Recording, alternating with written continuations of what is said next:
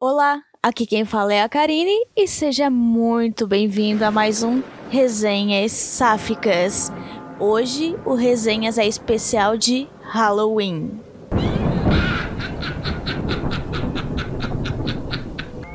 Então, por ser um Resenhas especial de Halloween, eu vou trazer aqui o primeiro livro, conto, na verdade, sáfico que eu li sobre o tema, que seria O Corpo na Cozinha, escrito por Vanessa Freitas.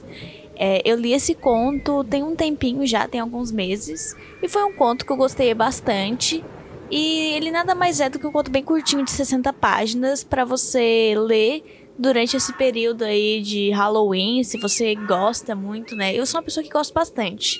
É, estou gravando ele antes do Halloween, mas ele vai sair já saiu, né, no caso hoje, que é a data.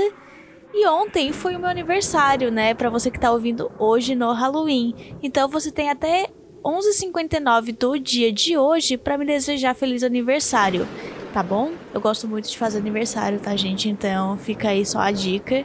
É, o meu Instagram tá no perfil aí, né, na descrição do episódio. Então vai lá, por favor, manda um parabéns para mim. Mas voltando aqui ao tema, vamos falar de O Corpo na Cozinha. É, muita gente gosta, né, de ler livros do, de Halloween. Muitas pessoas, na verdade, assim como eu, até tem um pouco de medo de Halloween, de... Quer dizer, não é o medo do Halloween em si, mas o medo de contos de terror, de mexer com o paranormal, assim, assombrações e tal. Eu tenho. Eu não vou negar que eu tenho, eu não vejo filme de terror, mas eu adoro a data porque eu adoro fantasia, adoro. É, eu já vi alguns clássicos de Halloween também, como o Abracadabra, Beetlejuice, alguns filmes nesse sentido assim que eu gosto bastante de ver, o Frankenstein, mas filme de terror mesmo eu vou dar uma passada. E o livro Corpo na Cozinha, ele é um suspense, né? Ele é meio um terror também, mas ele não chega a ser assustador então ele é foi um livro que foi muito gostoso de ler, que conta a história da Clarice, que ela estava curtindo uma festa de Halloween, e ela encontra um corpo na cozinha. E minutos depois, quando ela retorna ao cômodo, o, o corpo fica desaparecido, né? E só que ele, ela tem um outro problema, entre aspas, é que, tipo, a ex-ficante dela, que é a Paula, ao mesmo tempo que ela tá apavorada com o corpo, ela fica tentando seduzir a Clarice. Então a Clarice fica tipo assim, gente, é, não, como é que eu vou ficar com alguém se eu tô apavorada com o corpo e tal? É, e aí, numa festa carioca ali, cheia de celebridades, a Clarice vai acabar descobrindo que nem tudo é o que parece, né? E algumas coisas são muito piores até.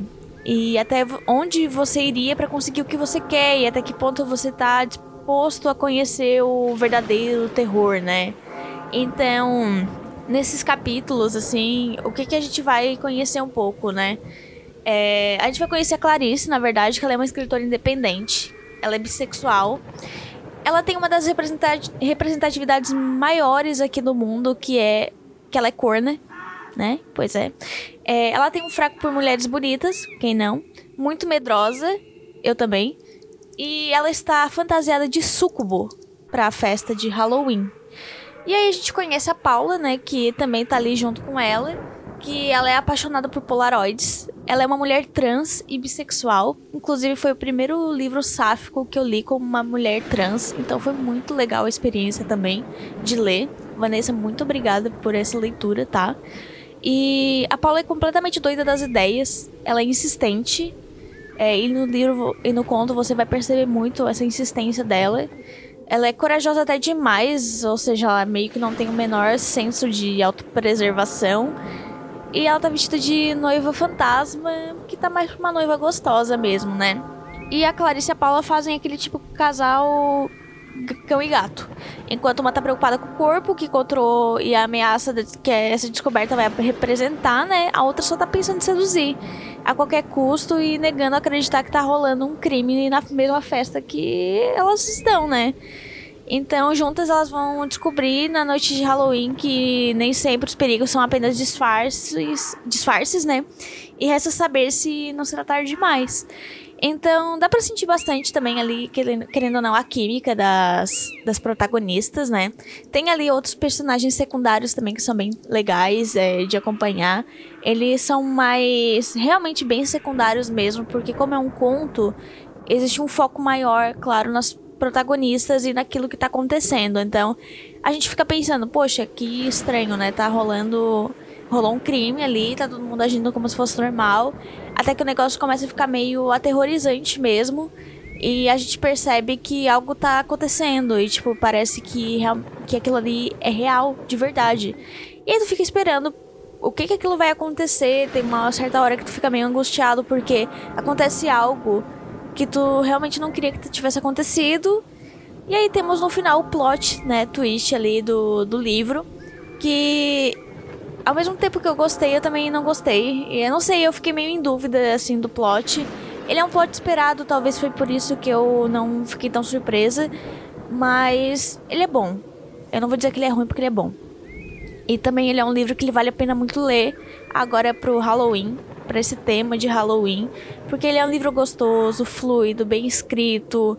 É, como o Halloween também cai aí numa terça-feira e nós brasileiros não comemoramos a data, e a gente também tá trabalhando, às vezes não tem muito tempo, ele é um conto curto só pra te realmente ter aquele gostinho do Halloween né, para si. Então ele é perfeito para quem, quem realmente gosta aí da data, gosta de suspense e tudo mais. É, até preciso dizer que o livro me chamou a atenção, o nome me chamou a atenção porque ele me lembrou o nome do livro da Agatha Christie, que é Um Corpo na Biblioteca, né? Esse é O Corpo na Cozinha. Então eu acabei associando assim, poxa, né? Olha aí, tem uma coisa meio Agatha aí no, por trás. E achei realmente bem legal, assim. É, mas ele é totalmente nada a ver com o livro da Agatha e não estou dizendo no sentido ruim, tô dizendo que a história realmente não tem nada a ver uma com a outra. São duas histórias boas com propostas diferentes, beleza? E é isso, gente. Como é um livro de 69 páginas, eu não vou me alongar muito aqui, porque realmente não é necessário, né? O livro, ele tá aí disponível para Kindle Unlimited, né, gratuito e também você pode comprar ele por R$ 2,99, né, que é super baratinho aí. Então é isso. Ele tem uma cena aí bem sensual também durante o rolê, então em 60 páginas cabe de tudo mesmo. E esse livro ele nos dá uma dica de sobrevivência, né? Que é use um sapato confortável para o caso de precisar correr, mantenha-se sóbrio, não se afaste da multidão, principalmente para cantos desertos ou escuros, desconfie de todo o sangue que encontrar, pode não ser superficial, e nunca confie em ninguém nesse Halloween, ok?